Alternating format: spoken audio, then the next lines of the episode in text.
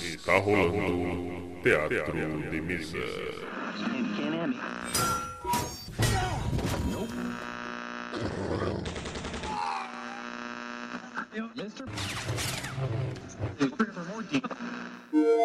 Bem-vindos. Ouçam agora assuntos aleatórios.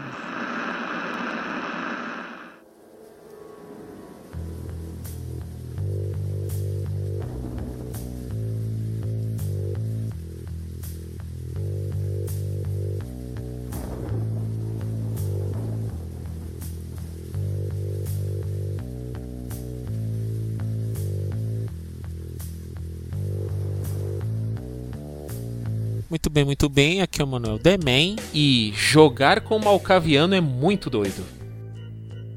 Olá, aqui é o Jaguar. O amor é mais forte que a morte. Aqui é o Eto Tremere Ricieri e o desespero tem suas formas próprias de trazer a calma. Aqui é o Max. Camarilla é o Congresso e o povo são os da 13 terceira geração. Nossa, boa.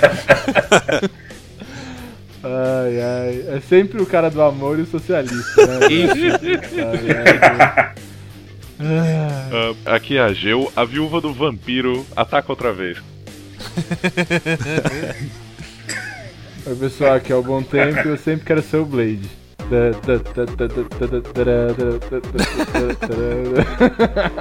em qualquer coisa de vampiro, eu sempre quero ser o Blade. Tá bom, né? É. E aqui estamos nós mais uma vez uma, nessa bagunça aqui com assuntos aleatórios. E desta vez nós vamos falar sobre o RPG Vampiro a Máscara. É, todas as encarnações do RPG, o que estamos, podemos esperar da próxima edição e o que nós vivemos do, sobre esse RPG aí. Menos o bom tempo, né? Isso. Sempre menos o bom tempo. Então tá, vamos lá.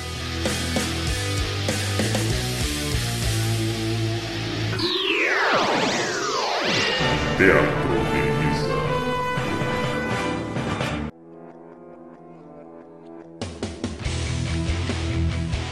Muito bem. Nos idos de 1991, a editora White Wolf, durante o auge do Advanced Dungeons and Dragons, reinado do AD&D, lançou o RPG Vampiro a Máscara, que mudou completamente o jeito de se jogar RPG. E aí, pessoal, o que vocês podem estar me falando dessa origem do vampiro aí? Bom, realmente não foi nada assim inovador. Já a ideia de jogo de interpretação já tinha, mas um jogo que a regra em si já exigia uma certa interpretação surgiu com o Vampiro. Realmente ele tinha uma regra assim que não pegava muito em tabela, não forçava você a se preocupar com teste, porque ele deixava tão livre essa ideia de montar paradas de dado e tal, que ele focava mais no ato de interpretar, né? Ah, uma, dentro do livro do vampiro tem o que ele chama de a regra de ouro. Que a regra de ouro quer dizer qualquer regra que o grupo combinar tá valendo. Porque exatamente esse, esse ponto que o Rei Regan, o Rei Regan ele acho que ele tem um grande mérito em dois aspectos. A primeira coisa, ele é o Tolkien dos vampiros, né? Do tipo, o Tolkien quando fez lá o, o Senhor dos Anéis, ele acabou virando uma referência enquanto compendium de fantasia medieval. Exato. E o Mark Reagan, quando ele fez Vampiro à Máscara, ele fez isso pro mundo de vampiro. Porque, gente, por melhor ou pior que seja a história que aconteceu depois do Vampiro à Máscara, em relação a filmes, em relação a livros e tal, você começa a ler e você fala: tá bom, já sei da onde você bebeu. Tá bom, já sei da onde você bebeu. É, é, sempre acontece. É. Inclusive no Crepúsculo, tá? Crepúsculo, ele, é, ela tentou botar cada um dos clãs ali naquela família. Nossa senhora. É sério. Eu sempre falei que faltou o Blade. Não, o pior é que mesmo no Blade tem a ideia dos clãs também. Sim. Não, mas eu tô falando que faltou o Blade no Crepúsculo. Não, se tem o Blade no Crepúsculo, não tem o Crepúsculo. Mano, se você joga buff no Crepúsculo, não tem Crepúsculo mais. É verdade. Buff, cara. Bom, não, mas vendo esse comentário do, do Agil aí, meio que o. Pelo menos pra gente, o Vampiro à Máscara, os vampiros desse universo do Mark Hagen, é, virou parâmetro. Virou. Não- que não tem como a gente não comparar. Não tem. Virou porque na verdade ele se alimenta de um monte de história. É que a maior influência dele foi aquela Annie Rice. Que é um pouco Isso. triste de se pensar até, de certo ponto de vista, mas assim, é aceitável, né? É, porque você vai pegar referência de, de algum lugar, né? Você vai. é, nada se cria mais, né? É meio difícil você ter uma coisa totalmente original. Tanto que ele pegou algumas coisas da Anne Rice, alguma outra coisa do Drácula de Bram Stoker e até referência da Bíblia ele pegou. Ele pegou bastante. Mas é, sabe que até isso tem um fundo, porque tem alguns escritos apócrifos que diz que Caim, quando ele foi afastado do Éden, ele depois ele procriou. E procriou com quem? Se até então estava começando a civilização. Então tem escritos que diz que nesse período que ele estava fora, ele encontrou Lilith, que era tida como a, não a primeira vampira, mas ela foi um demônio que quando ele procriou, teve um ritual lá, alguma coisa do sangue dela, não lembro a história, Aí ele virou o primeiro vampiro. Então, por causa disso, eles dizem que veio da Bíblia, mas não é a Bíblia diretamente. né? Não, gente, é um conto, né? É uma, é é uma história que o cara cria e ele, ele usa de parâmetro várias referências. E como ele quer dar uma, uma origem pros vampiros, ele pega várias questões mitológicas, inclusive referências ao Velho Testamento como Caim, como a cidade de Enoque. Ah, então ele faz, um, ele faz um paralelo. Inclusive na. ele- eles lançaram a Bíblia dos Vampiros, né? Não é o livro de Nod, não? É o livro de Nod. E ah, lá é muito interessante porque tem os trechos, né, do livro de Nod que eles falam, ó, isso aqui são ah, trechos de manuscritos que a gente conseguiu salvar. E depois de cada trecho de manuscrito, tem do tipo um, sei lá, um especialista arqueólogo vampiro falando a respeito das possibilidades de interpretação daquilo. Nossa. Uhum, é, como se fosse os teólogos do livro de Nod. Isso, basicamente. Caramba. Entre o que a gente falou, né? Ele quer criar mitologia, tanto que ele se torna referência, né? Sim, porque você cria todo um mundo que dá pra usar, cara. Dá pra usar à vontade. O próprio Blade, cara. É, porque tem as casas lá, né? Que pode ser referente como se fossem os clãs, né? Ele, tem- ele tinha que pegar o. Como é que era o nome do. O Frost lá? Que era o estudioso de. Da Bíblia dos vampiros do mundo do Blade. Aí, ó. Eles tinham um livro de Nossa. Nod deles também. Por um momento achei que a gente tava falando de outra coisa, mano. Como assim? Eu entendi Frozen, mano. Frost. Que Nossa É o Deacon. Frost, o nome do, do inimigo do Blade no filme. É verdade, é o Frost, né? É isso mesmo. Sabe o que eu acho interessante? Vocês inventaram esse mérito. Mas é tipo assim, a gente pega um RPG de vida e coloca pra viver outro RP, num RPG de vida. Tipo, vamos viver em sociedade. A gente tem a nossa, que a gente acha uma merda. Aí a gente vai ter que pegar uma outra sociedade e viver nas mesmas regras da primeira, só que com algumas modificações. Tipo, superpoderes. É, tá ligado? Vamos jogar de sociedade? Tipo, vamos brincar de político corrupto? Eu sou. Bandido da sobrevivência. Nossa senhora. A gente não suporta a nossa sociedade e a gente faz um jogo, ok, de uma sociedade, aí tem o plus que o Ageu falou que é de superpoder, cara. É bem por aí. Né?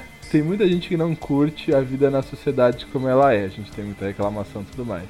A gente gostou, sei lá, esse, RPG fez sucesso também por a gente transportar de uma outra forma a sociedade, só que com regras que seriam mais aceitáveis. Tipo, é mais nobre ter as, as famílias, por exemplo, dar um direcionamento que hoje a gente não tem, por exemplo. A pessoa se sente parte de alguma coisa por ter uma, um clã definido, por exemplo. Porra. Filósofo, né? É, aí. é, se a gente for por essa linha aí, vai virar um podcast bem filosófico, né? Então, É, mano, isso que eu falei. Teatro filosófico. aprofundou, mano. Mudou bastante, hein? Nós tá falando de RPG, meu. Ouça agora. Teatro Filosófico. É, a gente tá na origem do jogo, aí é que tá. A gente tá tentando puxar o que deu origem a isso aí. Olha, se for pra dar uma filosofada, tem uma coisa divertida que tem a ver com isso que o Léo falou. O que acontece? Todas as nossas histórias, elas. é, todas as histórias que a humanidade cria, elas se remetem a reflexões ou desejos da humanidade. E se você parar pra pensar, o vampiro ele é um personagem muito interessante, porque você tem toda uma realização de desejos, né? Quero ser super forte, quero ser super rápido, quero catar todo mundo que eu quiser, quero mandar, quero, né? Tipo, não morro, não envelheço, tô sempre ga- gatinho, qualquer coisa do tipo. Uh, exceção dos Nosferatu. Uh... Eles são inteligentes, cara. Qual o preconceito? Pior que o Nosferatu ele nem existe em mitologia, ele foi inventado porque o, o diretor do filme não conseguiu o direito pra fazer o Drácula. Aí ele falou assim: ah, vou fazer o meu vampiro aqui. Olha que delícia. E aí, o que que rola? Você tem esse desejo, esse lado do desejo, que você pega e realiza tudo que você quer fazer do jeito que você quer. Só que aí tem um custo, né? Tem um custo. Você sai do sol e você tem que se alimentar de sangue. No resumo, você realiza todos os seus desejos e você perde a sua alma. Então você tem que se alimentar dos outros e você perde a relação com a luz. É um pacto com viagem. o diabo, né, velho? É basicamente isso.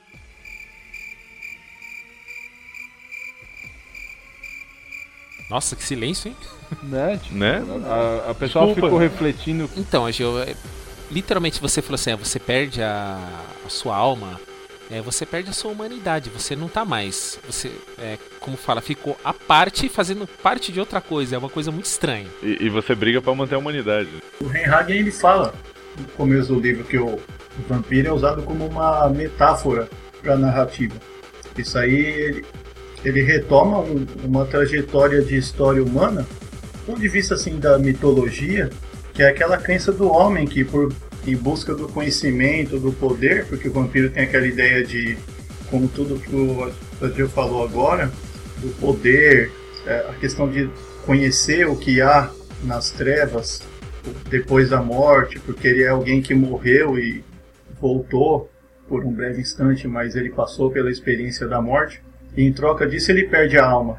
E o ser humano, na mitologia toda, desde os tempos, até por se basear em parte da Bíblia, ele fez, aconteceu isso, né? O homem, em troca do conhecimento, do poder, ele perdeu a alma, né? Esse contato com o divino, tanto que a busca do vampiro é o, no, pelo menos no original, o primeiro vampiro era Golconda, era redenção. Ah, se for colocar assim, o Agil citou Tolkien. O que ele coloca no Senhor dos Anéis é muito a questão da natureza versus o homem industrializado, né?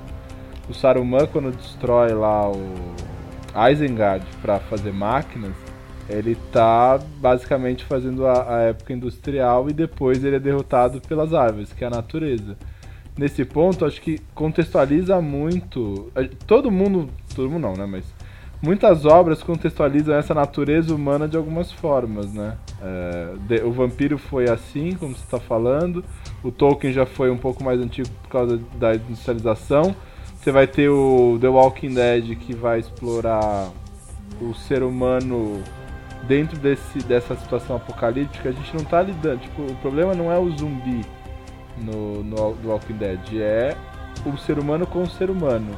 Né? É a monstruosidade É a do ser humano. monstruosidade do ser humano. A questão do vampiro, talvez, aí de cada um com o seu personagem, mas como você lida com aquela relação. Porque se você era um humano que foi transformado, mas se você não teve a escolha, você pode, tipo, questionar isso, né? Será que eu merecia isso? Será que eu queria esse poder que o Ageu colocou? Será que eu queria essa imortalidade? Ou será que eu queria essa desgraça, né? A autora que vocês falaram, Anne Rice, não lembro se é do livro dela, mas tem uma questão que o, uma- o vampiro, ele morre, tipo, ele é imortal, mas ele vai morrendo com como ele vai perdendo a sanidade, né? Tipo, ele vai enlouquecendo, porque você vive muito. Humanidade, não é? No caso, é a É, humanidade. mas uma coisa tá muito ligada, muito ligada à outra, se eu pensar, porque tipo, você começar a, a tomar atitudes mais bestiais, mais instintivas, você tá perdendo entre si a empatia e de repente a humanidade, entendeu? Se você não tem mais empatia, por exemplo, a gente discute muito a humanidade. Serial killer, ele tem empatia, ele não enxerga mais o outro. É isso que diferencia ele? É, é, é o vampiro não ter mais empatia, ele virar só um animal que precisa se alimentar? Entendeu? Então, aí é que tá. É, o, é representado no jogo isso, a perda de humanidade, porque vai ficando cada vez mais distante. Então o, o vampiro ele se, não se vê mais naquele lugar. Então ele fala assim: ah, isso aqui é minha comida, acabou. Ponto. Você já perdeu a humanidade quando você pensa assim. Não é mais. Por isso que eles vivem nas sombras também, porque não é, um- não é sustentável, vamos, conversar, vamos dizer assim, né? Então, é, é o, o- o bom tempo. Porque é, o, o vampiro, o vampirismo, ele é uma maldição. Ele vai te dar uma coisa, mas vai tirar uma coisa maior em troca. Tanto que é, tanto que fala, você vai, o personagem vai ter que beber sangue, ele não pode se relacionar mais com seres humanos porque é, é proibido E não pode ser a luz do dia. Não pode ser mais a luz do dia, ele vai perder tudo isso. É uma maldição. O Reagan ele qualifica os personagens como heróis dramáticos. Eles são, eles são heróis porque eles têm essa coisa de você estar preocupado com a humanidade, no caso da Camarilla, né? Que aí ele também cria aquela coisa, né? O vampiro bom, o vampiro ruim, o Camarilla e Sabá. Vampiro bom é vampiro morto. Mas já é morto. Ele já tá morto. E o.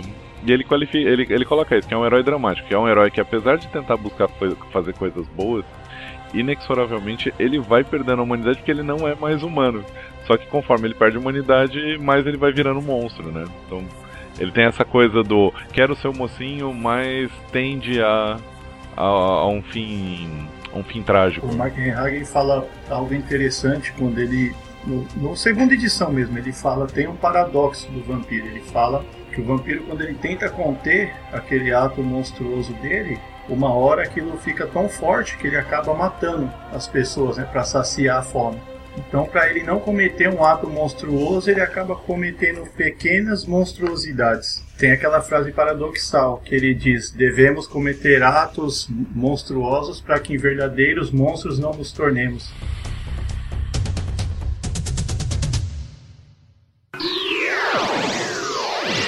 Teatro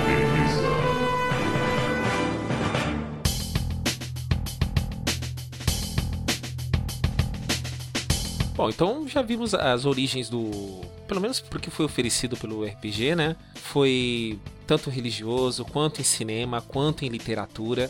E o sistema de regras dele? Aquelas famosas bolinhas. Pô, antes, de- antes Oi, oi. disso, não falam que no final do livro tem assim, baseado em fatos reais? Não, não tem uma frase assim?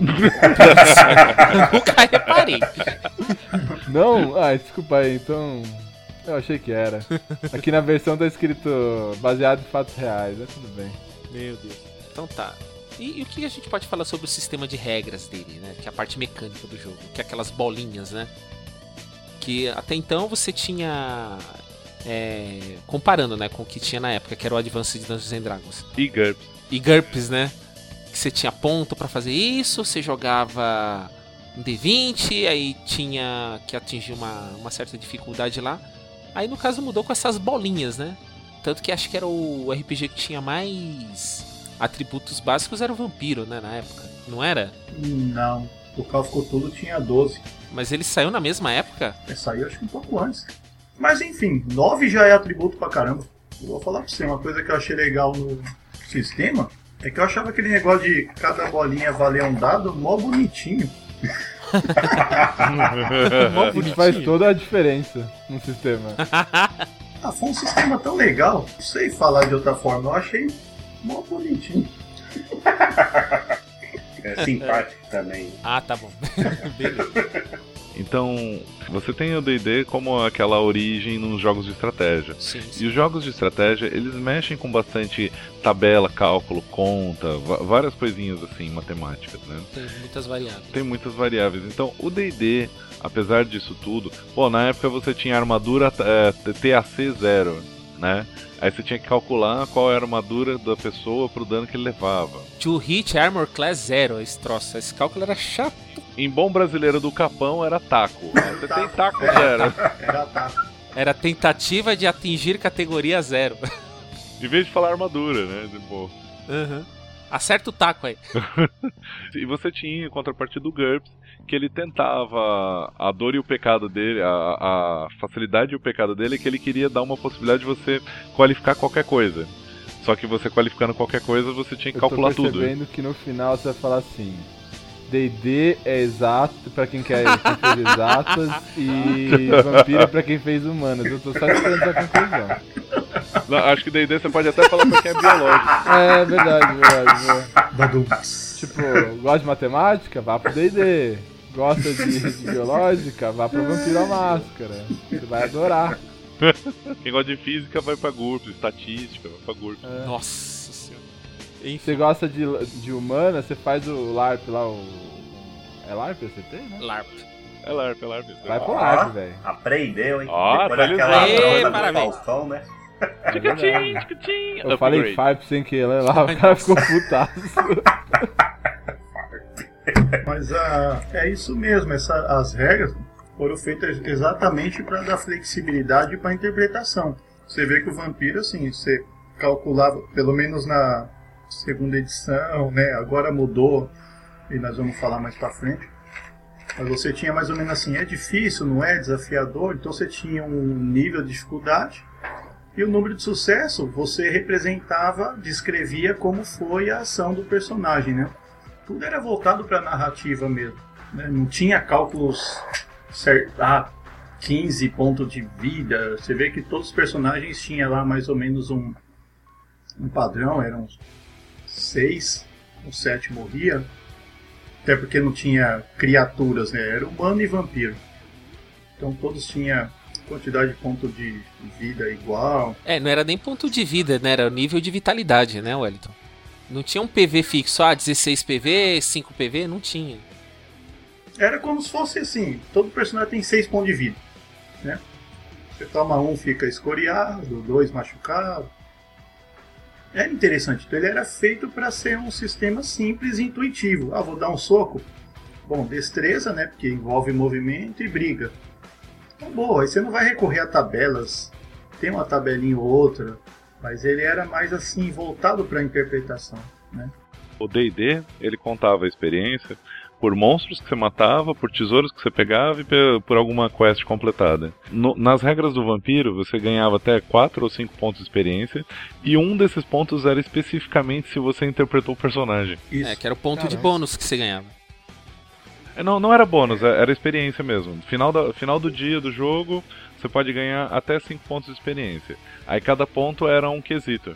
Aí, um, dos, um dos quesitos era se você interpretou o personagem. Isso. Se você representou bem, você ganhava um ponto. Se interpretou de acordo com a natureza do personagem, mais um ponto. Um ponto se você de repente cometeu um ato de heroísmo, né? Fez algo que se sacrificou em prol do grupo. E tinha mais dois que eu não lembro. Um concluía a história. Mas era isso mesmo. Normalmente ficava em três pontos. Isso, é verdade. Mas quem dava os pontos? Você se auto-pontuava ou a galera te pontuava? O narrador. Ah. Narrador. No nosso caso, o L. Então tinha o juiz lá que ficava olhando todo mundo. Não, é o mestre, o narrador. Também podia pedir, eh, por exemplo, dessa de interpretação. Você podia falar o que você pensou, né? E você podia ver se, me- se as pessoas da mesa concordavam. Às vezes o próprio jogador falava, não, não, hoje, hoje, hoje deu É, o merda. ponto de experiência ele era um consenso. Porque você jogando, você observa como foi a história. Se pô, concluiu a história assim com êxito, pô, legal. O narrador ia dava um ponto pra todo mundo. É, pô, tal cara interpretou bem. Às vezes o cara fala, ah, eu achei uma bosta. Aí Nossa. não dava. Mas no- por isso que eu falo, normalmente, normalmente eu dava dois pontos. Ainda bem que a gente não fazia questão, viu? do, do- de interpretação. É, e se você vinha do. Você vinha do D&D com aquela. Com aquela de, jogar uma aventura e, e evoluir rápido, quando você. Você tinha um impacto assim quando você ia pro, pro mundo das trevas, pro storytelling, porque você começava a jogar e era dois pontos. Quando você um queria ponto, comprar um uma ponto. disciplina, uma disciplina você queria comprar, quando você subiu a disciplina era comemoração. Nossa, nível atual vezes 5, dependendo. É, Ó, pra falar pra você, eu não me recordo de ter evoluído alguma. alguma perícia do tempo que a gente jogou. Eu acho que o mestre era mão de vaca, hein? Eu acho que hoje a his- a história seria diferente, assim, em relação à interpretação, porque também na época a gente era mais novo e tal, não tinha. Então muitas oportunidades assim de interpretar que a gente naquela ocasião com aquela cabeça não pensou em fazer alguma coisa assim. E aí acabou na- nessa daí você perdeu uma oportunidade de ganhar um ponto. Então é, é igual- é- é um jogo, né, cara? Se você aproveita mais as oportunidades, você consegue juntar mais pontos.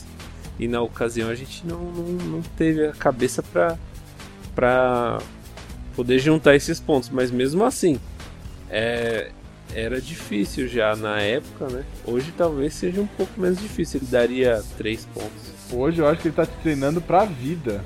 não, teve muita interpretação boa. Teve? É que o vampiro ele preza por isso. É, É, é ele, ele exige um pouco da interpretação.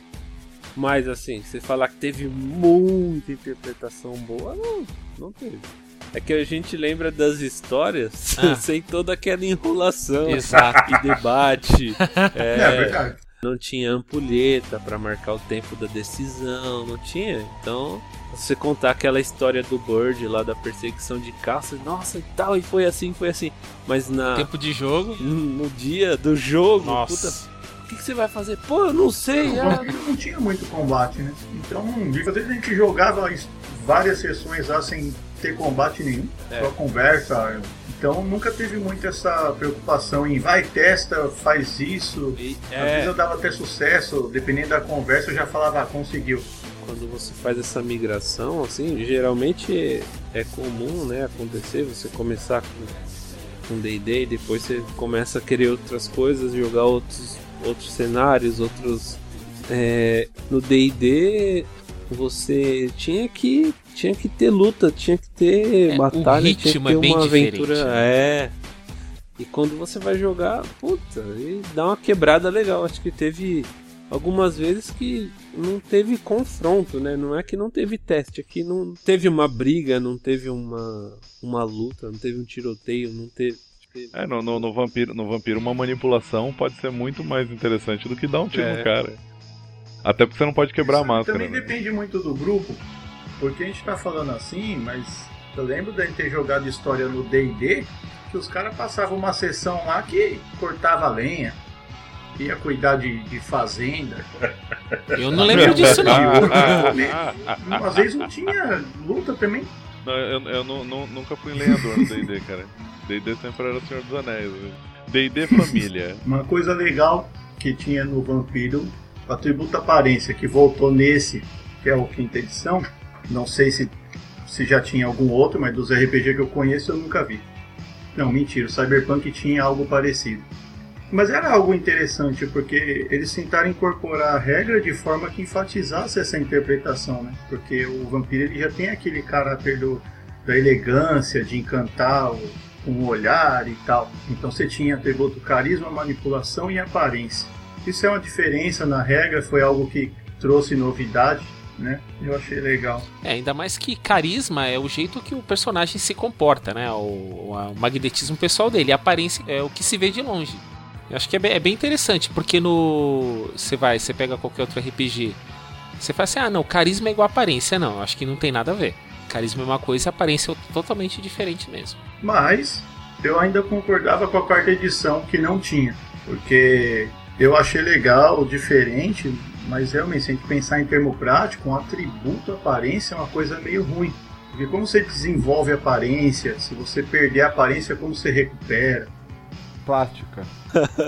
Então, seria interessante, por exemplo, que nem eu falei do Cyberpunk 2020, lá você tem atratividade. É interessante porque atratividade já não significa necessariamente beleza física. Você pode ser atraente mesmo sendo feio. Hum. Se, você invent... se você conseguir resolver isso aí, você vai ganhar um dinheiro, velho. É, se você for, eu não sei, se realmente voltar a aparência no quinta edição, eu acho que é um passo para trás, né? Na minha opinião. Caramba, vou ter puta que pariu. Ô, Eu ganhei o dia porque o Marcos. o Marcos tá rindo, velho. É a primeira vez, mano. O que? Não, eu, eu, O Marco está Aí, dormindo. eu perdi, eu perdi essa. É o Gel, o Ageu? Quem, quem tá rindo é o Ageu, caramba. Ah, então, obrigado, Não Ageu. deu, desculpa. Não deu, mas... É, enfim, ainda, ainda seguindo nas regras. E sobre a regra de humanidade? Você acha que isso ajuda muito na dramaticidade do, do jogo ou não? Também ajuda? Eu acho que sim. Mas se eu não me engano, a humanidade ela não estava na quarta edição. Não? E voltaram na quinta. Eu acho que na. Peraí, peraí, peraí, peraí. Na, no, no Vampiro Hacking não tinha. É, no Hacking era moralidade. Nossa. Eu achava melhor. Olha, mas eu não lembro. Nunca mais joguei. Posso estar falando bobeira. Mas se realmente foi isso, também pra mim é o outro passo para trás. Eu achava interessante a moralidade. Mas é, não é a mesma coisa? Não. A moralidade não é muito parecida com aquela do Sabá? Aquela que é o Sabatinha, a sua linha de. Eram as trilhas da sabedoria, não era? Isso, que eles tinham que se comportar de um determinado jeito. Eu não, eu não li o Hacking, por isso que eu tô te perguntando. O, essa moralidade ela é parecida com as linhas de sabedoria? Não, ela ainda ela tem a ver com a humanidade. Mas a questão é que moralidade ela depende de cultura para cultura. Né? Moralidade é uma coisa mais relativa, entra na questão de ética e tal. Eu acho que deve ter sido um estudo legal deles. E agora eles voltaram essa questão da humanidade. Como eu não conheço, eles não lançaram ainda, eu não sei se talvez eles vão reformular. Mas se for igual ao terceiro, ou segunda edição, ah, eu preferia o sistema do hacking. É, de repente eles vejam isso ainda, né? porque a quinta edição ainda está em teste. Então acho que sobre origem, sistema e diferença, acho que não tem muito mais o que falar, né? Ah, ah, entre as edições, uh, fora do hacking, que é uma quebra, não sei como é que tá a quinta, tinha uma coisa que era interessante de os autores, ele, como, sei lá, o Mundo das Trevas bombou na década de 90, teve todo aquele sucesso, e aí, tipo, com, com certeza o Mark Reagan, ele, em alguns momentos, ele assumiu só o papel de administrador, o cara que assinava tal. Uh, mas eles se comprometeram a fazer uma macro história. Então, entre as edições e inclusive entre os paralelos, tipo lobisomem, fada, múmia e demônios, né?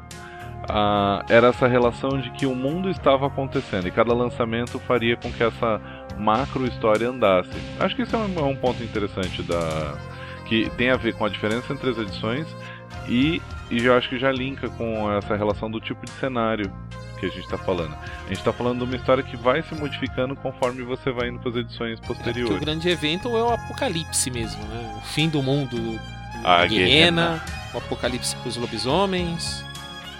Aí pro mago era né? outra coisa. É, mas isso eles cortaram, porque na quarta, a quarta edição ela não foi uma continuação dessa história. Não, foi um reboot. Foi praticamente um reboot mesmo. Mas só que eu lembro que a White Wolf ela lançou meio que uma aventura que englobava, englobava todo mundo. Ela, ela lançou um livro de tipo Vivendo no Apocalipse. Mas você podia escolher uma. Elas coexistiam ou tipo era treta independente do clã que você escolhia?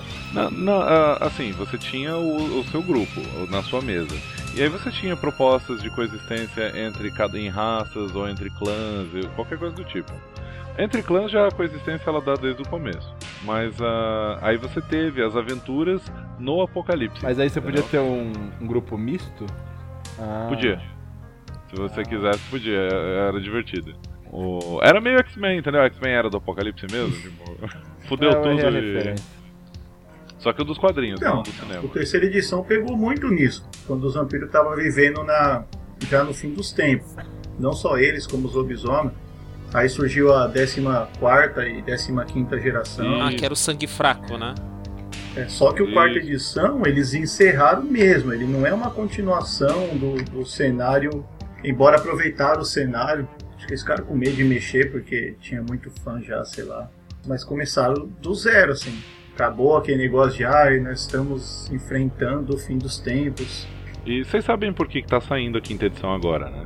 Por quê? Uh, na época, o que acontece? Magic fez sucesso, aí o Wizards of the Coast comprou a White Wolf. Uh, hoje, alguma empresa de videogame lá que eu não lembro. A Wizards não comprou a White Wolf. Foi? A Wizards comprou a White Wolf? Foi. Tô perplexo. Não, não, vamos, vamos, a, gente, a, gente, a gente até dá uma pesquisada, mas eu lembro que aconteceu isso. Que ela ficou, basicamente, o Magic explodiu, né? Aí, aí aquela coisa de banco imobiliário, né? Você começa a comprar os outros. Olha, até onde eu sei, a Wizards comprou a TSR. Tá, que a, TSR do era do D&D. Agora, até onde eu sei, a White Wolf não foi comprada não, mas... A, a, gente pode dar uma olhada. A White Wolf, assim, pode não ter sido a Wizard, mas eu te garanto que ela foi comprada. Foi pela... em 2015, outubro de 2015, a Paradox Interactive adquiriu o White Wolf em todo o seu catálogo. E antes disso, ela tinha sido comprada por um outro, entendeu? Porque a, a tava, os direitos estavam naquela empresa que estava tentando fazer o MMO deles, o MMO do vampiro. E aí a, tava dando prejuízo tal, não ia rolar. Basicamente teve problema de desenvolvimento do jogo. Eles queimaram, é, o pessoal, seis anos de desenvolvimento, a galera na expectativa, eles queimaram 21 milhões nossa, e aí desistiram do projeto. Porque a lógica que eles estavam fazendo era igual ao do WoW. Ah, não, Já não ia não, dar cabia, certo. já não cabia mais. É, pra desenvolver o. Mas na época eles já tinham comprado o, a Vampiro. Então foi meio isso, foi um compra-compra e tal, e agora tá na mão da Paradox. E aí eles estão fazendo. Eles, tão, eles querem relançar o Vampiro, por isso tá vindo a quinta edição. Eles vão apostar no que já tinha feito sucesso antes, que não foi o hacking. Por isso que eles vão se apegar aos anteriores. E ah, a esperança é que eles lancem um jogo de vampiro, né? Porque o jogo de vampiro que eles tinham lançado era muito bom. Foi meu primeiro, Bom, meu né? primeiro Muito bom. contato com o vampiro foi o jogo. Por causa da Gil. Sério mesmo, Walter? Chegou Não, a jogar? assistia matar as pessoas e transformar a galera lá, eu ficava só assistindo. Era o Bloodline? É, esse mesmo. É, Teve o anterior, Porque, mas por exemplo, na segunda edição tinha aquela que- diferença de dificuldade do teste e número de sucesso. Eu achava legal, mas às vezes, para narrador, às vezes você ficava na, na, na dúvida de você, pô, eu aumento o nível de dificuldade ou eu tiro o dado da parada. Aí foi quando eles reformularam, teve a terceira edição que não mudou muita coisa, enfim. Aí na quarta teve aquela, foi a grande mudança de regra mesmo. Foi quando toda a dificuldade passava a ser 8. E aí você então, quando você queria um teste mais difícil ou mais fácil, você alterava o número de dado. Então se um teste é mais difícil, você retira dados da, da parada e, e tudo mais.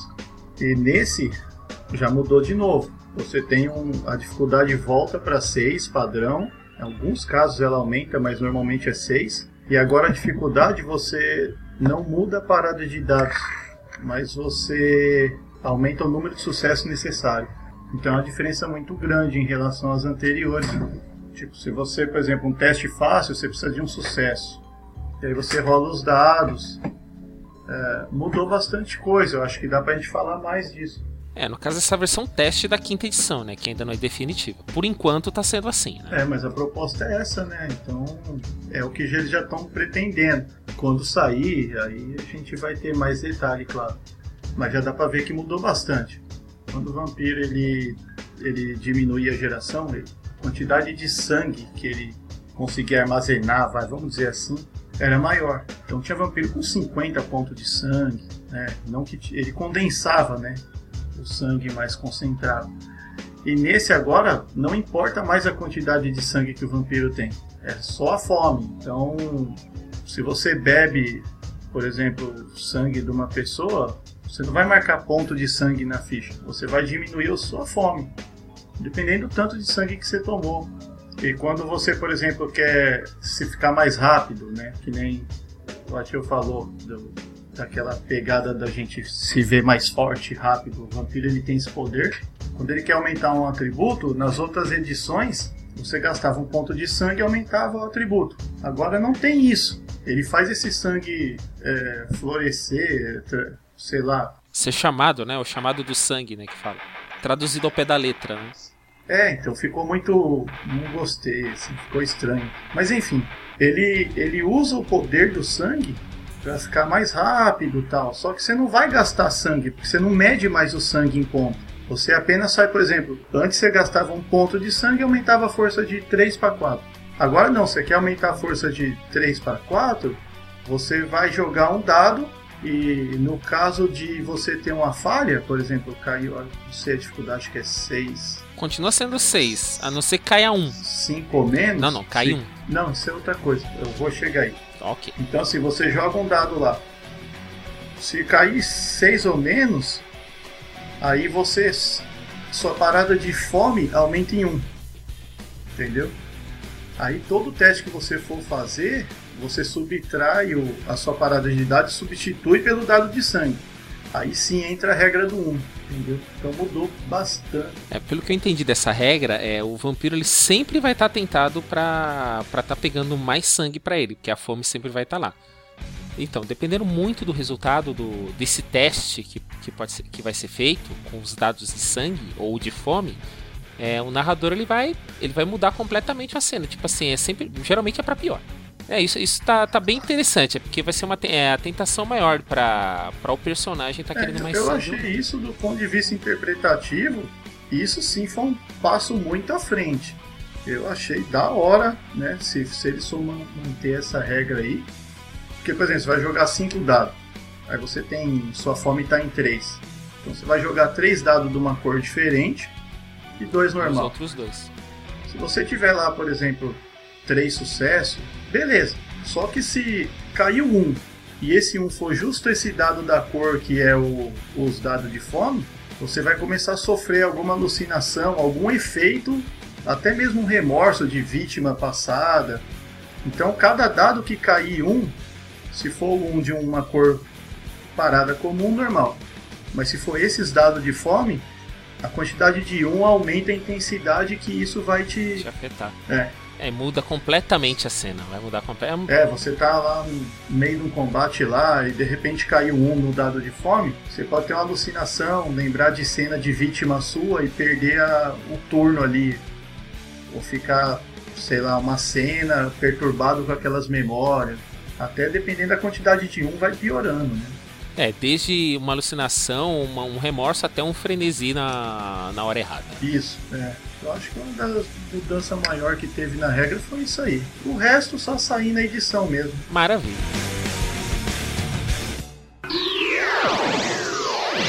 Teatro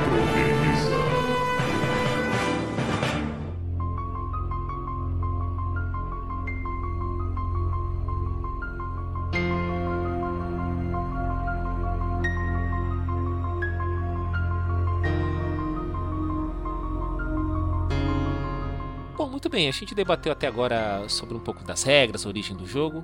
E vamos falar agora do cenário, o famoso mundo das trevas, World of Darkness, que foi um dos grandes atrativos do, do Vampiro à Máscara, porque mesmo se você não quisesse jogar, era um material de leitura muito bom.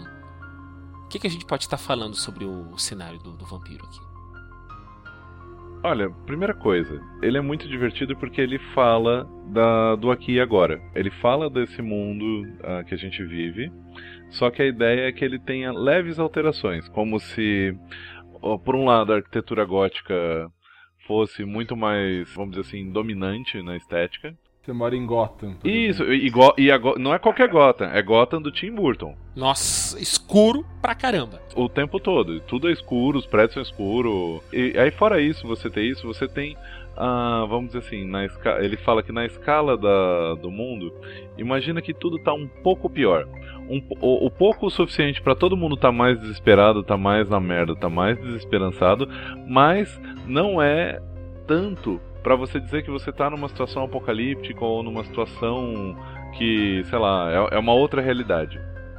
Então ele brinca com esse meio. E eu diria que Gotham é a referência. Que aquela Gotham com, com mendigos, aquela Gotham é, muito escura que o dia, quando você assiste o desenho do Batman, esse clássico, Gotham quando aparece de dia o céu é vermelho.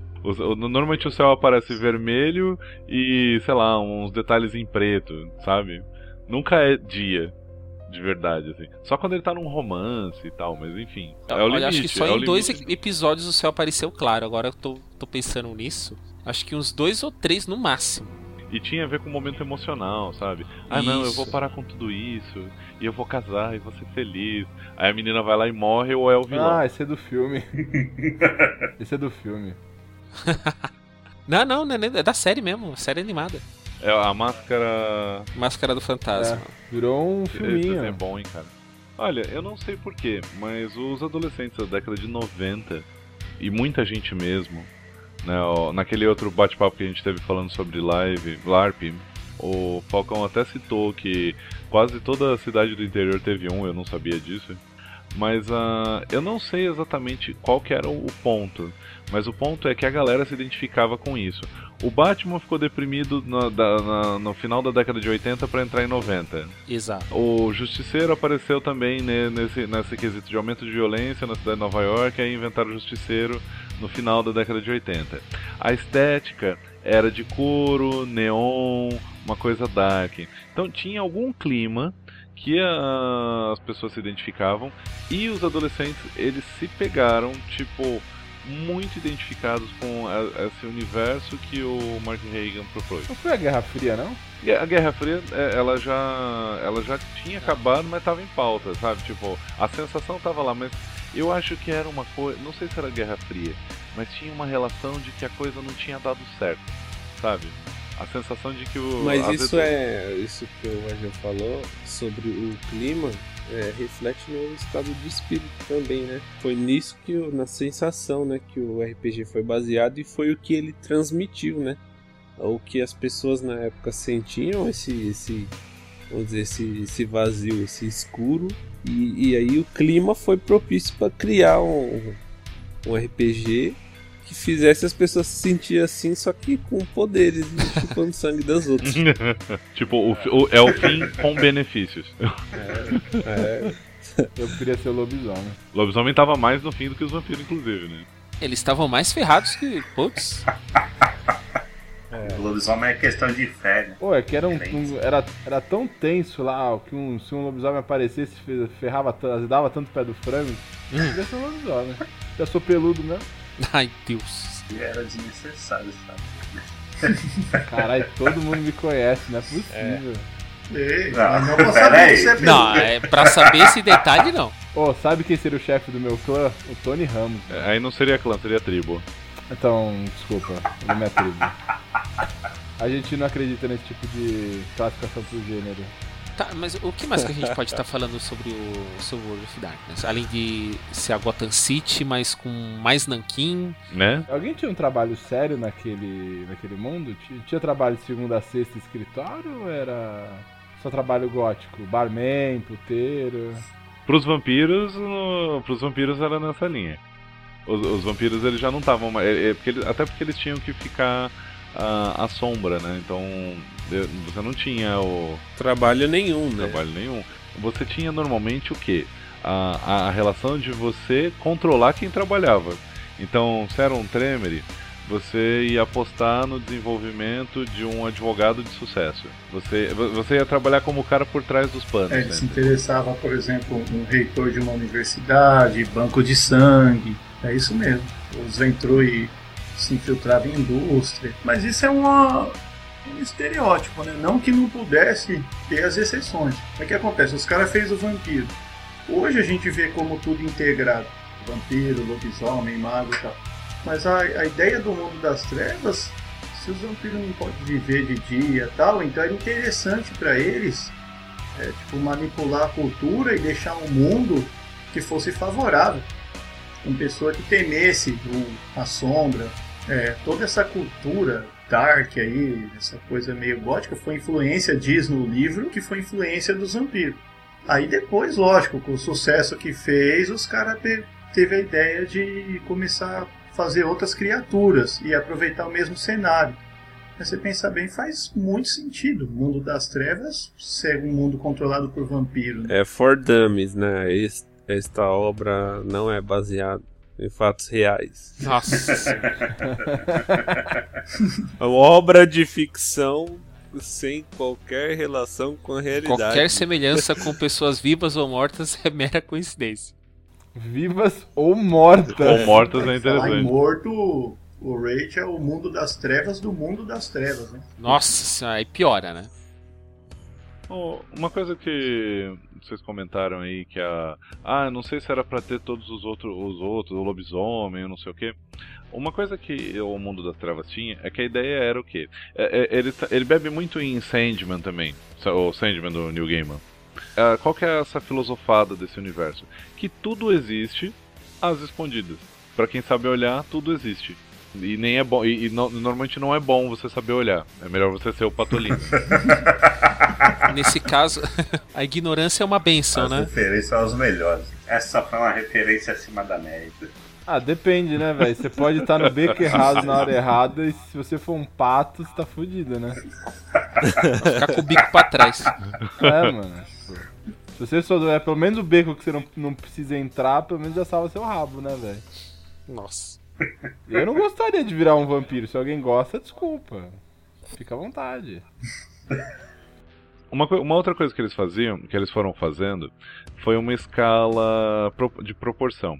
Então, primeiro você tinha um vampiro, aí você descobria a quantidade de vampiros que tinha. E você descobria que, por eles serem urbanos e estarem manipulando os humanos, eles eram quem estava coordenando a coisa. Aí você sabia, no começo, que tinha os lobisomens, né? E você sabia que era, apareceu um lobisomem, corre. É, e um deles vai matar um, um- mata uma, um grupo inteiro. Então, tipo, apareceu um lobisomem, corre. Não, não tem muito o que pensar. Aí o que aconteceu? Você tinha. Aí lançou o livro do lobisomem. E aí você tinha a raridade do tipo do personagem. Eles estão em extinção, eles estão na merda, eles brigam entre eles, eles e eles apanham dos vampiros. Porque os vampiros vão destruindo floresta e tudo. Então, era muito raro ter um lobisomem. Quando você ah, vai pro livro de lobisomem, você tem essa relação. É muito raro nascer um lobisomem, é muito raro ter um lobisomem, e eles são estupidamente mais fortes do que um vampiro. Aí você depois tem o livro dos magos. E o livro dos magos, eu diria que ele tem muita coisa do. Aquele mago Doutor que saiu Estranho. agora, o, o, o Doutor Estranho. Eu, eu acho que é muito parecido. Aquilo lá é muito cara de mago. Eu, eu e meu irmão, a gente tava no cinema pirando, falando: Cara, isso é Eu o livro, também. porra! Ah, É, foi a primeira coisa que o Demen falou, né? Quando assistiu o filme, ele comentou lá, mano, é, é mago. É muito mago, que cara, é bom, muito sabe mago. que é bom. É muito mago, cara. E, mas a, a relação de raridade é, é proporcional. Do tipo, se, se lobisomem é raro, mago, meu, puta que pariu, você não vai achar. Porque também quando um mago aparece, ele só é capaz de manipular Nossa, a bem realidade. Doutor Estranho mesmo. Isso, então eles fizeram essa escala também. Existe de tudo, mas, né, pra você achar, pra você descobrir, também não é Uhum. tanto. Ó, isso foi uma mudança que eles fizeram na terceira edição. O que eu soube de resenhas e tal foi que eles tentaram dar uma enfraquecida no mago, porque realmente o mago ele era apelativo. O peito assim, num frente a frente numa cena de combate, o mago ele não daria conta contra um vampiro, um, um lobisomem. Não, o contrário. Mas- O contrário. Dificilmente, dificilmente um vampiro lobisomem tem sequer capacidade de estar frente a frente com o mago numa cena de combate. Né? Porque até isso acontecer já acabou. O mago ele era muito apelativo. Lobisomem dá um morro no cara, o cara abre um buraco acme. Acabou. É, tem aquela lenda de o, um vampiro foi tentar lutar com o mago e o mago transformou ele numa cadeira. Falei, "É, esse bicho não tá vivo, então eu posso transformar ele em qualquer coisa. Pum, uma cadeira. Inclusive é possível de deixar a cadeira com consciência e com um olhinho ali, ou tentando falar alguma coisa, sabe? E aí, tudo bem com você? Ah, você tá sentado em mim, filho da puta! Ah, adorei você como cadeira. Ô, Demen, o que, que mais atrai em cada um cenário? Tipo, o que, que mais chamava atenção? Hum, boa pergunta, cara. Pra mim era mais por ser interpretação. Foi o que mais me atraiu no cenário das Trevas e do jogo Vampiro. Pra, pra mim, o, que, o maior atrativo era, na, na minha imaginação, a possibilidade de ser real. Porque a gente joga, ah, jogava num- numa história que era contemporânea, né? Ó, tudo, por exemplo, os caras eram um grupo lá de tinha um grupo de, de jogadores lá, então eles iam sair para um lugar, então é, era como se fosse o mundo real, como se o que a gente vive, só que é como a gente falou, né? Ignorância é uma benção, a gente não vê, mas eles existem. Então, isso é o que atraía no jogo. É lógico que não existem, mas o que atraía no jogo era a possibilidade de existir. É, eu concordo com o Max. Era a possibilidade, quando você jogar, você estar num lugar conhecido. Tanto que o Wellington falou assim: olha, o pessoal foi se encontrar mais ou menos uma da manhã, o pessoal tá lá no viaduto do chá, próximo ali do Teatro Municipal. E descrevia o lugar, só que tinha aquele clima mais, mais neblina, mais frio, então uma garoa mais pesada. E você, como você conhece o lugar, você já teve no lugar, dá uma, um peso de realidade maior com o adendo de ser o mundo das trevas. É, Eu concordo com o Max nesse, nesse quesito aí. Atrai, atraia muito mais por causa disso. Até hoje, se eu ando pelo centro, aí eu vejo alguns cantos escuros assim, eu lembro de histórias, sei lá, ali poderia ter alguma coisa, sabe? Tipo, esse é o ponto de vista. É, eu quando ando eu costumo falar, eu vejo às vezes um prédio, um lugar assim, e falo, nossa, isso dava uma história da hora. Tá vendo aí? Mas pra mim, eu sempre, apesar da gente já ter jogado, e eu curti bastante uns medieval, mas eu sempre fui fã de um jogo mais contemporâneo, moderno, por conta do que o Max falou mesmo. E só que o que me atraía no mundo das trevas era justamente a questão do oculto. É que nem no nosso mundo mesmo. Você tem aí, sem né, entrar no assunto, mas você tem maçonaria, você tem religiões, você tem os Rosa Cruzes. O que, que os caras acreditam? Para eles aquilo é real. Então você apenas dá um. torna tangível aquilo que é. Parece que o mundo está sempre na busca. Então essa possibilidade de você fazer essa mistura daquele clima meio arquivo X que tá lá, mas você não vê, com essa coisa mais dark, mais gótica de um corvo, por exemplo, isso já me atraía mais. Então não era fã dessa ideia de ah, peguem aquele gangrel que virou esquina porque os Ventrus estão chegando. Eu curti esse negócio de você malemar saber que tem clã, entendeu? Você conhecer aqueles que estão ali perto de você. Quem que é outro vampiro? Não sei, eu já ouvi falar que tem. Se você for o, o vampiro quando você lê os suplementos, tudo bem, que é jogo, os caras querem divulgar, quer vender. Mas no básico, quando você começa a ler os suplementos, parece que toda esquina tem um vampiro manipulando uma empresa ou uma pessoa. Mas, por exemplo, no livro básico, como regra geral, ele dava que você tinha um vampiro para cada 100 mil mortais. Ou seja, na, na cidade de São Paulo hoje você teria aí, então a média de 120 vampiros. 120 vampiros no meio de 12 milhões de pessoas. Quer dizer, você não vai pegar o metrô e vai trombar com um vampiro. Então fica aquela coisa de, sabe, ele tá lá, mas eu não vejo, eu não sei quem ele é, o que, que ele pode fazer. Então fica mais na questão do rumor do que realmente combate aqui e ali, sabe? Isso é o que me atraía. Eu, assim, ó, isso que vocês falam da, da, do lance da realidade e do desconhecido mexia muito comigo, mas uh, pra mim, cara, era muito claro. Hoje, hoje é muito claro, né? Na época não era. Eu era um adolescente, logo em drama, logo em conflito, logo Ozzy, Nossa. Legião, Nirvana e Vampiro. Pronto. é uma combinação Escalonou ali. Tá tudo, tudo junto, bonitinho. Sabe? Pronto, de bom. Então eu estava em drama e o drama pra mim ali tinha uma realização legal, estética. Eu, eu sempre gostei muito daquele tipo de estética, então casou tudo. assim, né? Ah, só, só uma correção né, numérica. Uh, São Paulo tá com 21. É 21, pô, ouviu o Dória falando 12 milhões?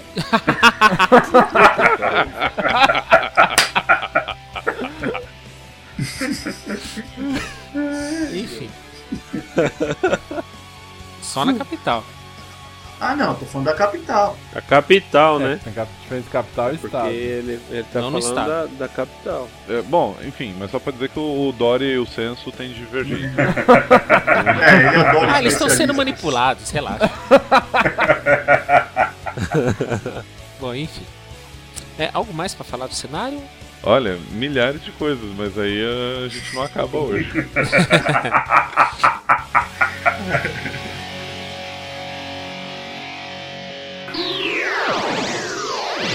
Teatro Veneza.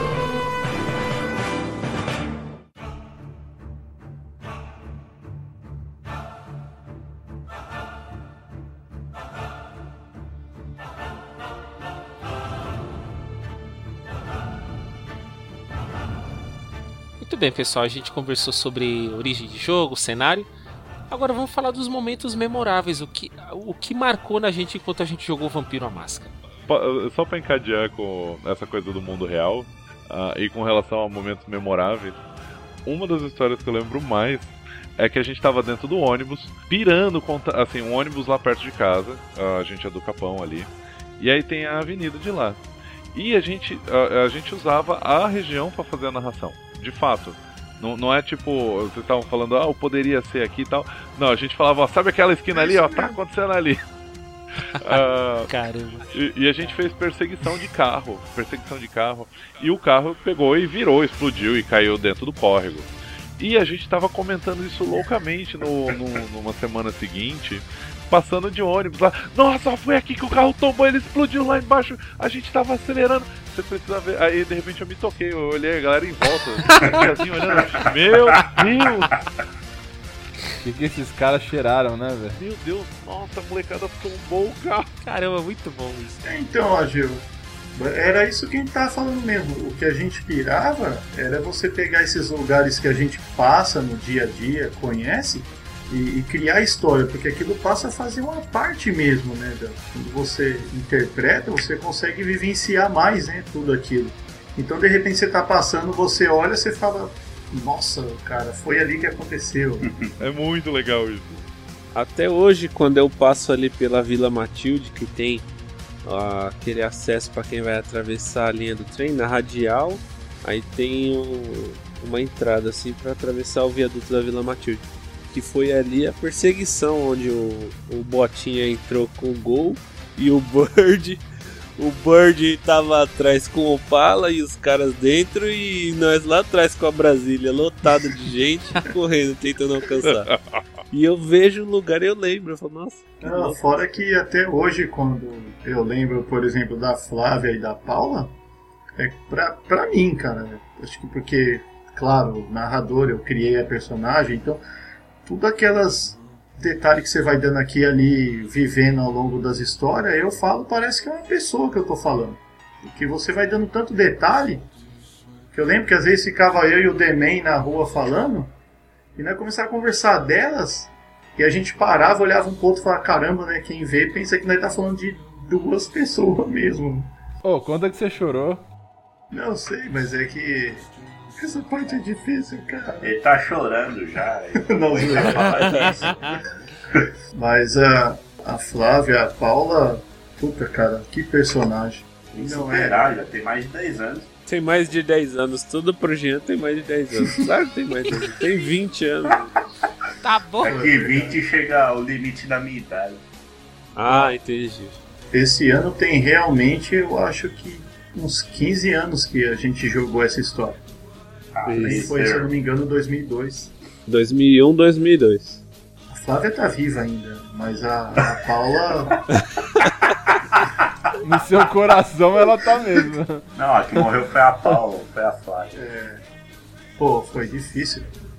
Eu não quis nem assumir a culpa. É, quando teve lá tudo, eu falei, ah, cara, eu não, eu não ia conseguir. Eu não ia matar ela. Aí eu falei, ah, eu vou jogar um dado aí, vai. Se cair par, ela morre. Se cair ímpar, ela vive. Caiu par, mano. Cara. Foi você que jogou o dado, ainda bem. É, mas foi difícil. Porque assim, eu falei, eu não quero um final tipo novela de Globo.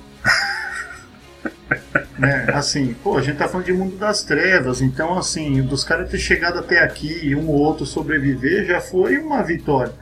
Agora todo mundo sair feliz porque derrotou o mal? Não, mano, vai ferrar tudo. E aí praticamente quem se deu bem na história praticamente foi quem não morreu. O cara que sobreviveu, né, quer dizer, morreu entre aspas, porque é vampiro. Mas quem sobreviveu e foi embora foi o maior campeão. Porque a maioria se lascou. Nossa. E a Paula, por ser ela não era vampira, então ela não estava coberta pelas tradições da família. Aí ela foi morta lá no, no julgamento. Não consegui narrar. E no julgamento não teve nem muita discussão, né? É. Como era carne e sal, aí já falou, ó, acabou, condenado à morte. É, quando falaram assim, e a Paula, né? Aí o Arconte, que era o juiz lá, falou assim, as leis são pra família. Acabou. Aí foi quando os caras já foi lá pra pegar pra executar, aí a Flávia, tipo, tem, aí seguraram ela e mataram a irmã dela. Cara, Você quer uma água? Você tá, Você tá chorando agora que você tá.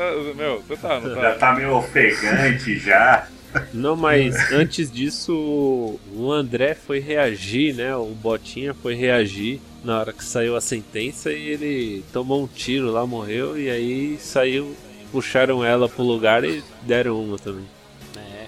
O excelente é o nome do cara, Era o Botinha. Então, isso também eu achei muito da hora, foi memorável, vai, vamos dizer. Porque a gente não ficou com aquele. A gente tentou, tipo, criar uma história onde fosse o mais real possível, sabe? Quando você, às vezes, um apelido surge de uma bobeira. Então eles tinham ido num lugar, numa balada lá, e de repente todo mundo simplesão, e esse cara, que era o personagem do meu irmão, ele era o tipo que queria se aparecer. Ele sempre queria ser o, Aquele era playboy, bom. é, ele era playboyzinho, então ele foi com uma botinha lá, pá, estilizada e tal. E nessa daí, tipo, igual de verdade, assim, quando você É, zoa ele, um ele falou isso, ele falou isso, ele falou, eu tô com uma botinha, aí nessa É, sei o botinha, aí, ah, É, botinha. É, a gente aproveitou e falou que na história, tipo, os personagens começaram a zoar ele. Nossa, e essa botinha e tal. E aí virou um É. apelido pro personagem mesmo. Ah. É porque aí tá falando assim, ah, é, de balada, não sei o que. Então, tipo, como a gente tava vindo do D&D, aí o, o Herto criou a- os personagens humanos e aí o desenrolar da história é, teve o, o abraço e tal, mas aí teve muita coisa antes também. E depois eles viraram vampiros assim e já começou a caminhando pra esse fim, entendeu? Então foi mais vida humana do que vida vampira, ou foi até igual. É, seguindo, seguindo nessa crônica que o Wellington fez com a gente, é, eu, eu tenho, tenho um momento memorável, que foi o abraço do meu personagem, que eu não imaginava que fosse ser o primeiro. Né, Wellington? A princípio estava planejado para ser você, Max, e o Wesley primeiro. Só que foi o meu. Eu caí de gaiato. O Wellington descrever a cena, é, o que aconteceu? Tinha um personagem lá que era amigo de todo mundo, que era o Alexandre, que ele acabou morrendo nesse nesse confronto que teve, que o Max falou, do, do carro lá na Vila Matilde. Isso, do Bird. Os caras tava tudo zoado, a moça que eu acabei de conhecer lá no, na história falou assim: ah, não, eu vou lá prestar a última homenagem pra ele, eu vou lá no cemitério. Ah, falei, não, É, pra ela não. era- Era, isso. era a Flávia, né? Paulo é a que morreu. A Pau... Não, era, era a Flávia, que era a vampira. Era Falei assim, meu, tá de noite, eu não Isso. vou deixar ele sozinho. Fui. E aí, meu meu personagem, um abraço. Né? Foi mesmo. Você virou vampiro nessa daí? É a vida, né? É, foi legal. A gente deu sorte de ter tido umas histórias boas, porque eu lembro que até a- eu coloquei, sei lá, que trilha lá de fundo, e aí quando vocês subiam dava pra ouvir o barulho das pedras, né? Pisando nas pedras. Você aquela pegou o, o CD do jogo King of Fighters que tinha uma trilha que era só vento. É, mas eu não lembro da música. Mas foi essa mesmo. E aí você falou assim, ah, melhor a gente ir embora, né? Porque tá meio pesado aqui. Aí ela só olhou de canto de olho e continuou andando. Mas a mina transformou o Demen aí? Foi. Transformou meu personagem em vampiro. Ah. Aí depois de um mês que ele, por causa do sangue fraco, ele já era a 13 terceira geração, mais ou menos, quando ele estava já habituado, aí ele ainda levou os outros para o mesmo lugar para ela pegar um por um. Caraca, que c... mano. É, Mas traíra, né? É, Essa mó traíra. foi mesmo. Exceto um personagem não foi abraçado. Quem? Gastão. Gastando. Mas era o meu. O Gastão era o meu. é, o Demen era o Gastão. E qual era lá o bom Vivan? Que aí tinha laço de sangue com o Max, que era o personagem que É, que era o colega do, do Max, chegado no O Max era o ele Lúcius, né? era carnição. o personagem que eu joguei. Depois Foi. foi, abraçado, mas não foi na trairagem do Demen. É, foi. Nossa, o Demen é mó traíra, velho. Mas os que foi abraçado foi. E aí depois, por último, foi o Wesley. É, o meu, o meu, eu lembro, um momento memorável também foi na transformação. É, no dia que meu personagem foi abraçado, ele, tipo, tinha oficina lá do pai dele. E aí ele passou mal e, tipo, com fome de sangue, né, tal. Aí ele foi, tipo, pra não machucar a mãe dele lá. Ele tentou sair de casa, ele se escondeu na oficina e tinha um rato, velho. E ele comeu o rato pra tirar o. Tipo, se alimentou com o rato, velho. Foi foda. E o seu pai pegou, né? Não Se lembro. não me engano, teve uma cena assim.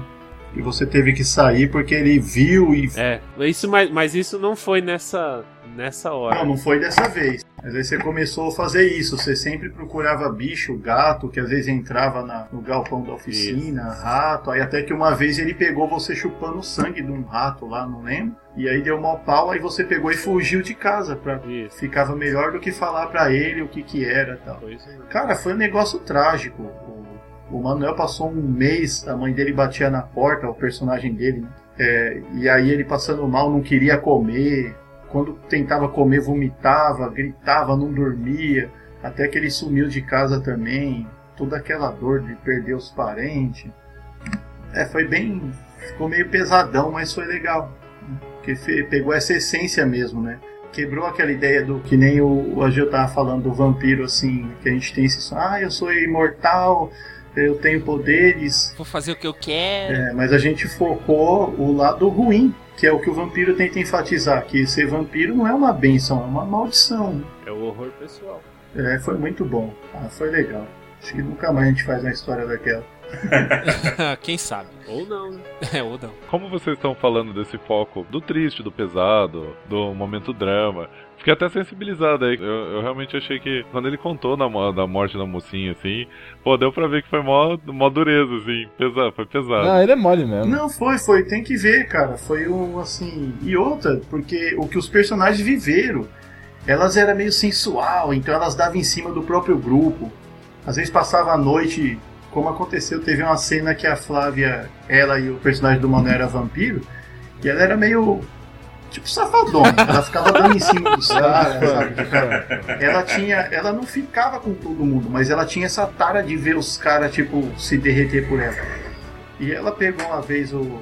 E ela tinha presença, então ela dominou o Manuel, assim, sabe? Tipo, o Manuel era encantadão, assim. O meu personagem. É, o seu personagem, é que eu não lembro. Como que era o Gastão? É, Manuel, a gente descobre assim as coisas. Ah, tá bom.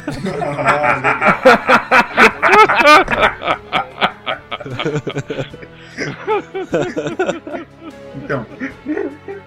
E aí, tipo, rolou uma cena que os dois passaram a noite toda, tipo, ele se cortava, despejava sangue um no outro, ficava se lambendo, tipo um sexo vampiro. Ai, cara. É, tipo, cara, eram umas pegadas. Teve uma cena que a Paula tava sentada no chão assim, aí quando o Manuel pegou, olhou assim, ela deu um- uma ajeitada assim nas pernas, assim, sabe? Tipo, e olhando pro Manuel, provocando. Tipo cruzada de perna da Sharon Stone, Eu não sabe? falo que falta um Blade aí, velho. Então tinha, era repleto de sensualidade, de horror. Então quando aconteceu de chegar no, no final mesmo, no, no clímax da história e, e você vê uma dessas personagens, tipo, morrer mesmo, principalmente a, a mortal, né, que era realmente que não tinha volta, né. E- então foi difícil mesmo. No dia eu não conseguia narrar o- a morte dela. A hora que eu vi que caiu, eu falei, ah meu, eu não quero decidir isso, eu vou jogar no dado rezando pra cair um valor lá, né? Tipo por sorte, né? Não era teste nenhum de regra. Falei, cair tal, morre e tal, não. Quando caiu e eu vi que ia morrer, eu não conseguia falar que ela tava a descrever a cena. Até hoje eu tenho saudade. Mas tem uma chance de ela sobreviver. viu? Não, eu sei. Não, já tá é, enterrado. é que eu não quis forçar a barra, mas Tá, tem. quase 16. Não, Demen, aqui não é, não é Marvel, não. Não é, não é Marvel, não. Já era. E sinceramente, ficou bom por isso. Porque foi trágico. Nem sempre você vence. Pra você ter uma ideia, os caras eram mó amigão. O Manuel foi abra... O personagem dele foi abraçado. A primeira coisa que ele fez foi levar os amigos pra É, pra morte. você ver como ele era amigão, Então né? olha as ideias. É, olha o terror psicológico ali. Ele tava. Não é que ele foi pilantra, mas Não. o personagem já tava dominado pela vampira, tipo, encantado. O que ela pedisse, ele fazia. Se falasse, Nossa, mata os caras, ele mais matava. quatro. Ê, chave, hein, velho. É, a chave foi, Sabe, foi tá bem do jeito que se feita. fala. Essa chave vampírica foi que. Puta merda, hein, velho. É Entregou verdade. aos amigos, mano. É, se ela falasse mata, ele matava. Você não se arrepende, não? Eu não. O personagem do Demen tinha o coração mole, era coração mole? Ela tinha vontade fraca, não era isso? Isso. Tua, teu problema é que a cabeça de baixo pensava mais que a de cima, mano. Não, mas nessa hora nem essa aí tava. Era, era o sangue, cara. Esse era o problema. É, mas o que bombeia lá é sangue, brother. Então. Esse era teu problema mesmo, mano.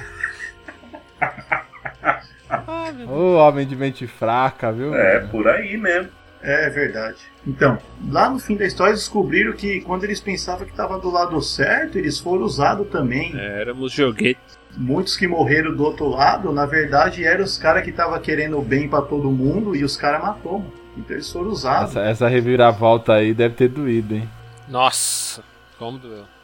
Doeu, doeu foi o dia que os caras invadiram um apartamento que a gente tava muqueado lá e tivemos que pular do acho que, quarto andar.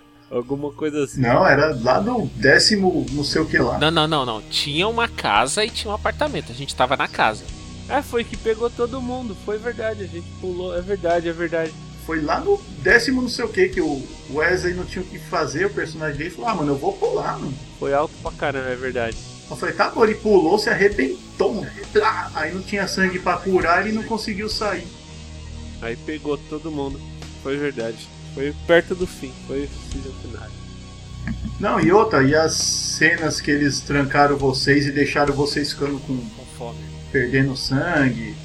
A, a, a Paula, que era mortal, tava com fome, aí ela chorava, olhava pra, pra, pra Flávia e falava, eu não quero morrer, né? Porque ela já sabia que ia sobrar pra ela. Aí a Flávia falava, não, vai ficar tudo bem, mas. Sabendo, Putz, né? cara, não vou parar de falar. Até hoje Tudo eu bem. não sei por qual das duas o meu personagem gostava mais, cara. Não sei. Até hoje eu não sei. Tem que perguntar pra ele. Indeciso, não sabe. Não, É porque era a mesma, cara. Aí é que tá. Mó cachorrão. né? mó cachorrão, entregou os amigos pela.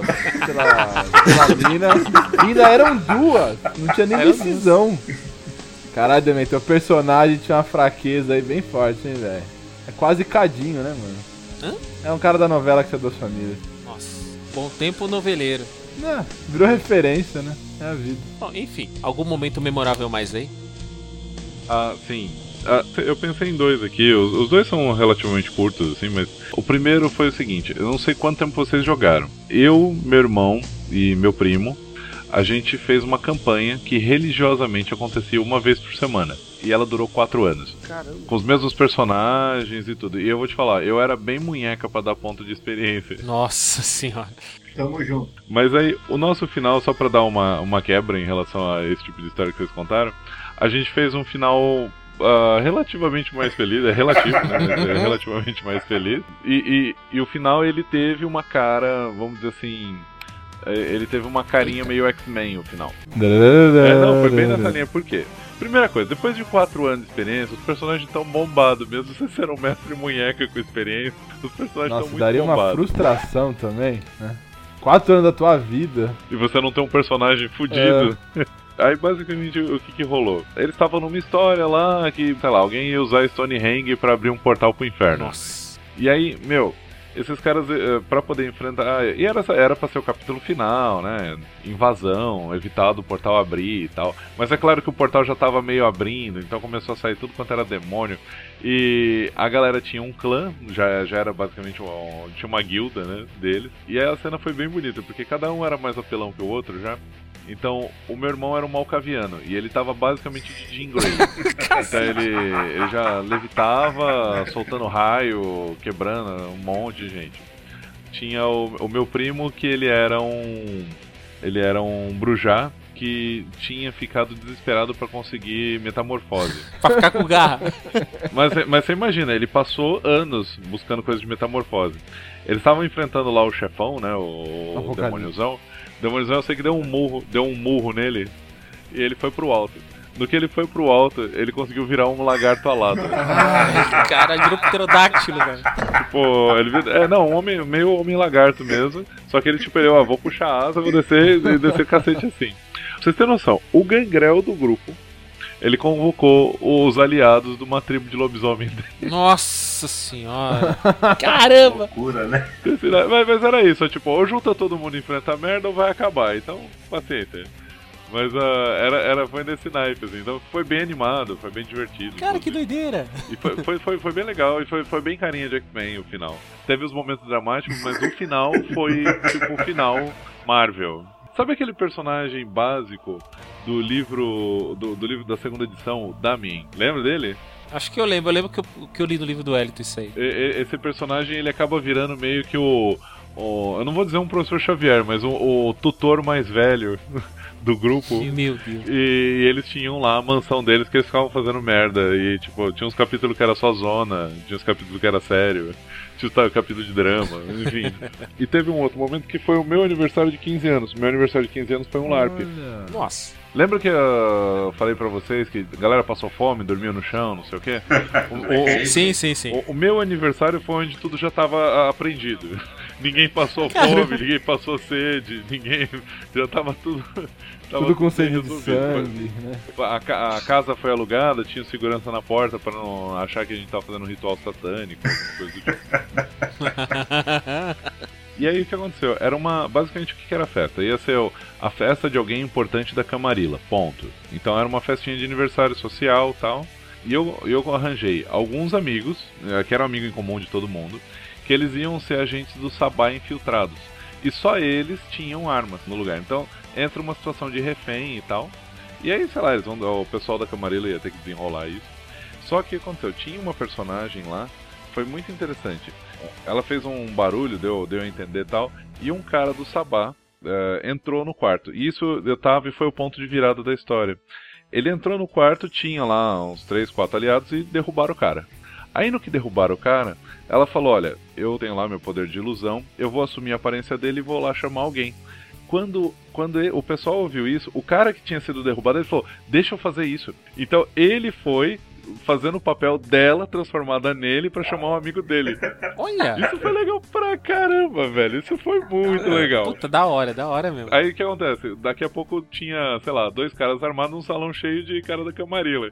Aí quando alguém se tocou, caíram de pau em cima deles. Ah, boa! Mas foi muito bom, foi muito bom porque aí eles fizeram isso. Cada personagem que era pego ia como ele mesmo chamar o outro. Foi muito legal isso. Estratégia! Foi, foi legal. E, e teve essa, essa disponibilidade de jogo do- da outra pessoa, né? É, de entrar na história mesmo, né? Fala, Pô, ficou legal a história, então vamos fazer. Porque tanto a jogadora aqui que tinha tido a ideia, ela poderia dizer não, quem tem que fazer isso sou eu, mas aí ia ficar evidente pros outros, né? Uhum. E, e quanto esse, esse jogador que falou, meu, não, beleza, eu, eu faço isso. Foi muito legal. Foi, foi um momento. Foi um momento muito bacana, assim. Bem memorável. E você, Jean? Momento Ah, memorável. Foi quando. Não sei se isso foi bom ou ruim. Memorável não precisa ser nem bom nem ruim. O personagem Não, não é foi memorável. abraçado, né? Mas é memorável, porque tava lá. Como é o nome da Praça Ramos? Onde era o mapping, hoje é a É, ainda o- E tinha aquela entradinha. É, do, do metrô, a entrada antiga ali, Demen. Na parte de trás ali do, do viaduto? Não tem a viaduto do chá, não tem aquela entrada. Tem duas entradas, uma lá na outra ponta e uma ali do lado, perto do Shopping Light. E o Shopping Light ali e o viaduto do chá. Ah, sei, sei. Lembrei. Então, tem aquela entrada ali. E tem aquela outra lá embaixo que é uma entrada do, do metrô. Lembra que fechava? Ali era uma passarela por baixo antiga, mas não tem nada a ver com o metrô. Então, Então foi ali. Foi ali o quê? Aí estava, estava lá com uma guria e, e foi abraçado ali por um Nosferatu. Todo mundo era Bururá, eu era Nosferatu. É, até, até aí isso é diferente da Eu só família. lembro disso, porque aí depois eu julguei e o personagem morreu. Ah, tá bom. ah, eu tenho mais um momento memorável, mas foi até fora de mesa. Eita! Uma vez que eu tava conversando com o Wellington, a gente tava falando sobre o sobre o meu personagem malcaviano e tal. Meu, a gente foi conversando tanto, saiu uma história do, do malcaviano. A gente trocando ideia só. Lembra, Wellington? lembro. Então, resumindo o que aconteceu nessa conversa. Ah, meio que definimos a amizade né, do, do meu personagem malcaviano com o personagem do Wellington, que era um Tremere. É, e também a origem de um problema que ele tinha com outro malcaviano. É, o que, que foi decidido? Que esse outro personagem perseguiu o meu por ciúme. Pois quando o meu personagem foi abraçado, a senhora dele ainda deu uma assistência, do, ao contrário do que aconteceu com o outro, que foi largado. É, isso para vocês verem que como numa conversa a história continua fora da mesa, mesmo sem precisando rolar dados. Eu achei interessante o Ageu contando a história dele pra você ver que barato de grupo pra outro, não importa o quanto uma regra seja ou não pra combate ou pra interpretação, como muda. Porque ele tava falando da história ali de Stonehenge e tal, demônio e vampiro que virou não sei o que. Então, pra, por exemplo, pra mim eu já imaginei um D&D com vampiro. É, você vê a diferença, que barato. E, e- e não foi menos bom por isso. Você vê ele falando que ele pirou, curtiu pra caramba. E você vê como que é um estilo totalmente diferente, né? Porque, que nem ele falou, ah, pra quebrar um pouco esse clima. Você vê que a gente falando aqui a história nossa já era muito mais aquela coisa pesada, né? De morte e não sei o que. Com combate aqui e ali, né? Mas normalmente muito aquela coisa mais do medo mesmo, do horror pessoal. Achei um barato. E aí, enfim, pra retratar tudo isso, eu acabei escrevendo um conto é, do Nosferato, que dentre todos os vampiros que já são amaldiçoados, eles se julgam os mais. Porque eles são.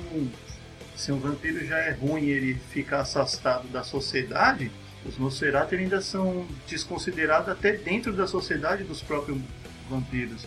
Enfim, então quem tiver curiosidade, lê lá, ou quem puder acessa lá o, o site e dá uma lida lá. É interessante. Link no post. É estranho falar interessante que eu escrevi, mas é testemunho dos caras. tá bom. É, eu não posso dar testemunho. Né? Aí, aproveitar que a gente tá falando de vampiro e toda essa questão do horror pessoal aí, pra terminar bem, eu li uma frase muito legal esses dias que dizia assim: é, no final tudo acaba bem. Se tá ruim é porque ainda não acabou.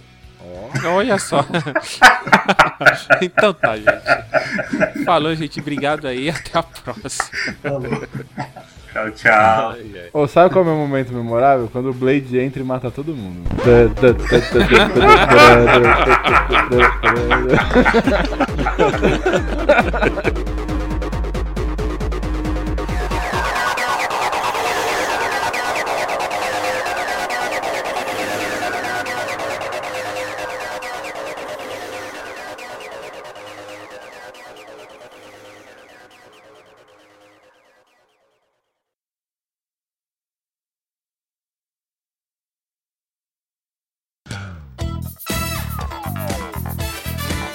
Pegou, tanto que até deu uma discussão em outro podcast lá do Frango falando que. O primeiro vampiro era Tinha até, Caim. eu tinha até esquecido disso, viu? Ele falou que tava na Bíblia. Eu falei assim: não, ô Frango, isso foi uma tava, referência. tava na Bíblia o, o vampiro. O vampiro a máscara tava na Bíblia. Pô, até, até eles usaram de referência. É, né? porque o, o primeiro vampiro. Caim é considerado o primeiro vampiro, né? É, no Vampiro a Máscara. Isso. Não, mas é porque isso tava na Bíblia. tava, tava no Velho Testamento o vampiro a máscara. É no livro secreto. Tá em primeira Drácula 5.2 É carta de Drácula aos. aos planos vampirescos. É.